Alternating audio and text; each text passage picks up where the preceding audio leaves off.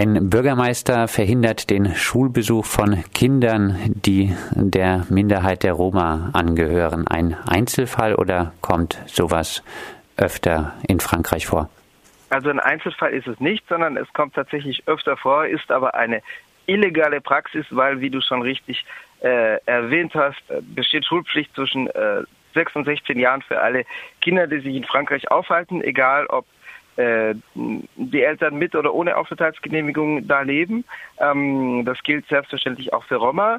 Es kommt aber öfter vor, dass Bürgermeister dann die sozusagen nicht offizielle Existenz der Adresse, der Wohnadresse als Vorwand nehmen, um zu sagen, die Kinder wohnen ja gar nicht auf dem Gelände unserer Kommune, sondern äh, die gehören zur Nachbargemeinde, äh, weil die Siedlung nicht in unserem Straßenverzeichnis ähm, auftaucht. Das heißt, äh, zumindest dann, wenn äh, eine solche Siedlung in Stadtrandnähe liegt, was oftmals der Fall ist, äh, benutzen dann äh, das, diese Situation die Stadtoberhäupter als Vorwand, um zu sagen, die liegen ja gar nicht in unserer Verantwortung.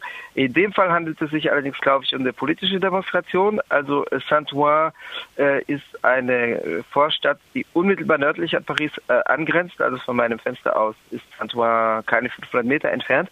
Ähm, Saint-Ouen war lange parteikommunistisch regiert von der französischen KP bis 2014 und fiel dann an die konservative Rechte, an die Partei UDI also es ist nicht die stärkste Partei der bürgerlichen Rechten, das ist die zweitstärkste. Es ist einerseits eine Partei, die eher in der Mitte liegt als die stärkste Partei, also Les Républicains, die, die Republikaner. Ähm, aber andererseits hat sie äh, Ausläufer, die bis deutlich weiter nach rechts äh, reichen.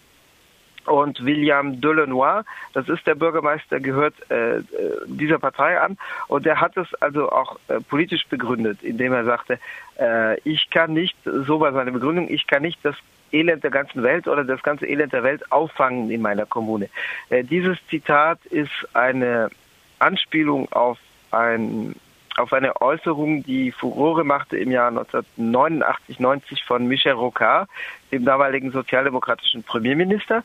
Äh, also er war Premierminister von 1988 bis 91 und 1989 oder 90, ich glaube 1990, äh, äußerte er den berühmten Satz, äh, Frankreich kann nicht das gesamte Elend der Welt aufnehmen. La France ne peut pas accueillir toute la misère du monde. Der Satz wird immer unvollständig zitiert, also eigentlich ging der Satz noch weiter und lautete, Frankreich kann nicht das gesamte Elend, also der ganzen Welt aufnehmen, aber es muss seinen Anteil daran tragen, so wie andere Länder auch. Also das, die Aussage war etwas, etwas weniger krass als das, was im Wesentlichen davon zitiert wird. Aber natürlich war auch Rocard klar zu dem Zeitpunkt, als er diesen Ausspruch tat, dass nur noch diese, äh, dieser Teil der Äußerung kolportiert werden wird. Und das war natürlich ein Signal an eine ganz bestimmte Wählerschaft, also an die Wählerschaft, die äh, in Versuchung stand, damals für, Jean-Marie Le Pen zu stimmen. Und äh, der Bürgermeister von äh, Saint-Ouen, indem er äh, sozusagen auf dieses Zitat überdeutlich anspielen, weil die Anspielung hat nun wirklich jede und jeder verstanden, hat natürlich eine politische Demonstration dadurch unternommen. Wie also er das? sagt eben, ich kann es mir nicht leisten, Französischkurse und Spracheinführung für nicht äh, muttersprachige Kinder, die von einem bildungsfernen Horizont kommen, äh, zu finanzieren. Und deswegen ähm, weigere ich mich jetzt einfach und sollen sie mich doch verurteilen. Wie das sieht es in der äh, lokalen Bevölkerung mit dem Rückhalt für äh, diese Politik des Bürgermeisters aus? Also es gibt sicherlich Rückhalt für eine solche Haltung, weil Roma äh, die Bevölkerungsgruppe sind, die die schlechteste Presse haben im buchstäblichen Sinne wie im übertragenen Sinne. Allerdings ist gerade Saint-Ouen eine Stadt, wo es auch Solidaritätsinitiativen gibt. Also in Saint-Ouen gab es Solidaritätsinitiativen für die Roma, stärker noch für syrische Bürgerkriegsflüchtlinge, die dort vor zwei, drei Jahren ankommen. Also die sind inzwischen alle weg, die waren im öffentlichen Park. Insofern, als die alle ins Asylverfahren genommen wurden und um syrische Bürgerkriegsflüchtlinge wird sich im Vergleich zu anderen Flüchtlingsgruppen relativ korrekt gekümmert. Aber mh, es gibt natürlich äh, Solidaritätsinitiativen, die da jetzt auch dagegen Sturm laufen, zumal natürlich klar ist, dass es, äh, dass es illegal ist, was der Bürgermeister da tut. Es ist illegal. Dass es ein Präzedenzfall ist. Es ist illegal. Wie sieht das mit den juristischen Konsequenzen aus? Also theoretisch kann er wegen Diskriminierung im Amt äh, verurteilt werden. Das ist ein eigener Straftatbestand. Also es gibt Diskriminierung als Straftatbestand, also von Privatmenschen, die anderen eine Dienstleistung zum Beispiel verweigern, auf die sie ein Anrecht haben.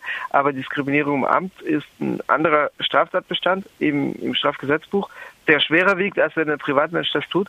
Das heißt, theoretisch ist eine äh, Verurteilung des Bürgermeisters zu hohen Geldstrafen denkbar, äh, sogar zu Haft auf Bewährung. Äh, wegen dieser Straftat in der Praxis wird es so sein, dass wenn er verurteilt wird, dass es bei einer moderaten Geldstrafe bleiben wird, zumal er nicht vorbestraft ist. Äh, ich erinnere in dem Zusammenhang daran, es gab eine Äußerung eines cholerischen Bürgermeisters, der derselben Partei angehört, äh, des Bürgermeisters von Cholet, das liegt in Westfrankreich, der hatte 2013 geäußert, da ging es um Sinti, also da ging es, die, die Roma, um die es in Saint-Ouen geht, sind keine französischen Staatsbürger, das sind Leute, die aus Südosteuropa zugewandert sind, aber in dem Fall von Cholet ging es um Sinti, französische Sinti, die Konflikt mit dem Bürgermeister hatten, da ging es um Stellplätze und dann sagt mir der Bürgermeister, wobei er von einem lokalen Journalisten aufgezeichnet wurde, äh, Hitler hat vielleicht nicht genügend von ihnen umgebracht. Und also das tat auch aus einem Wutanfall, weil es ein cholerischer Typ ist, aber er war gleichzeitig Vizechef derselben Partei, der auch der Bürgermeister von Satois angehört. Und er hat 3000 Euro Geldstrafe auf Bewährung bekommen. Geldstrafe auf Bewährung. Und da äh, ging es schon, sagen wir mal, um äh, einen gravierenden Tatbestand. Insofern rechne ich schon damit, dass es bei einer sozusagen moderaten Geldstrafe bleiben wird. Aber eine Verurteilung müsste drin sein, weil es ist nochmal absolut illegal, was er tut. Am 14. Oktober sei die Räumung der Barackensiedlung vorgesehen, in der die betroffenen Kinder, denen die Einschulung verweigert wird, leben. Haben die Bewohner in solcher Siedlung in Frankreich derzeit irgendeine Chance auf äh, sicherere, stabilere Lebensverhältnisse? Also theoretisch ist der Staat sogar verpflichtet. Theoretisch ist der Staat verpflichtet, keine Zwangsräumung vorzunehmen ohne Relogement, also äh, die Zuweisung neuer äh, Ansiedlungsmöglichkeiten. Äh, in der Praxis geschieht es oft nicht so, beziehungsweise es wird in der Praxis gesagt, dass man die Ausnahmetatbestände des europäischen Rechts bemüht. Also das europäische Recht sieht ja vor, sofern es sich um EU-Staatsbürger und Staatsbürgerinnen handelt, zum Beispiel solche aus Bulgarien und Rumänien, und das ist die Mehrheit der Roma. Normalerweise erlaubt das europäische Recht diesen Menschen ja Freizügigkeit. Äh, in der Praxis ist es aber so, dass dann Ausnahmetatbestände bemüht werden und Ausnahmetatbestände bestehen, wenn gesagt wird, es fallen Leute den Sozialsystemen überdurchschnittlich stark äh, zur Last. Also äh, in, in diesen Fällen versucht man die Leute loszuwerden, indem man äh, sie sie abschiebt. Aber wenn also wenn keine Abschiebung damit verbunden ist von französischem Gebiet und wenn dann ist klar, dass die Leute danach wieder kommen, weil sie dann wieder die Freizügigkeit für drei Monate in Anspruch nehmen, die ihnen die ihnen garantiert ist. Ähm, ist es so, dass der französische Staat theoretisch verpflichtet ist, anderen Wohnraum zuzuweisen. Das heißt, was für sich äh, vom Staat eingerichtete äh, Camps und so weiter. In der Praxis geschieht es nicht immer, aber es ist vorgesehen in einem interministeriellen Grundschreiben, in der interministeriellen Anordnung von August 2012, die, wie gesagt, nicht immer respektiert wird. Aber äh, wenn der Staat räumt, ohne, also ohne abzuschieben und ohne alternative äh, Unterbringungsmöglichkeiten anzubieten, dann ist es illegal. Was nicht heißt, dass der Staat nichts Illegales tut. Berner, beim äh, Blick nach Frankreich und der Kritik an dem Verhalten des Bürgermeisters muss man ja auch sagen, dass in Deutschland durch die letzten Gesetzesänderungen Kinder von neu ankommenden Flüchtlingen mhm. aus dem Balkan, aus sogenannten sicheren Herkunftsstaaten, mhm. darunter sehr viele Roma, überhaupt keine Chance mehr haben, mhm. in die äh, Schule äh, zu mhm. gehen. Ähm, Wird die Schulpflicht dann nicht durchgesetzt?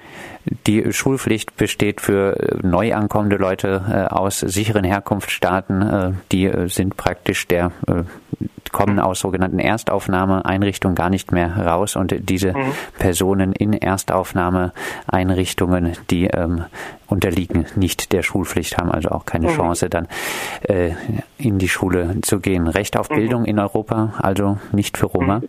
Also wie gesagt, in Frankreich gilt grundsätzlich die Schulpflicht, egal in welcher aufenthaltsrechtlichen Situation sich Menschen befinden, auch für Sans-Papier auch für Papier, äh, auch außer äh, europäischer oder außer äh, gemeinschaftlicher, also außerhalb der EU liegender Herkunft, äh, wobei äh, auch die Pflicht sogar besteht, normalerweise sofern machbar, die Leute in denselben Schulklassen, also ohne Diskriminierung auch bei den Aufnahmebedingungen einzuschulen. Äh, de facto läuft es dann natürlich so, dass gesagt wird, okay, es braucht aus sprachlichen Gründen besondere Stützklassen, weil die äh, sprachlich nicht befähigt sind, sozusagen mit den übrigen Kindern eingeschult zu werden. Wobei das hängt wirklich von der Situation ab, weil es gibt Roma-Kinder, die sich auch sprachlich so durchschlagen, dass sie normal eingeschult werden können. Aber also de facto die Schulpflicht und damit auch das Recht auf Schule besteht. Und es gibt auch viele, also es gibt natürlich unterschiedliche Situationen. Es gibt Roma-Familien, die keinen Wert drauf legen oder die gar die Kinder zum zum Arbeiten oder Mitarbeiten einsetzen. Aber es gibt viele, viele, viele Roma-Familien,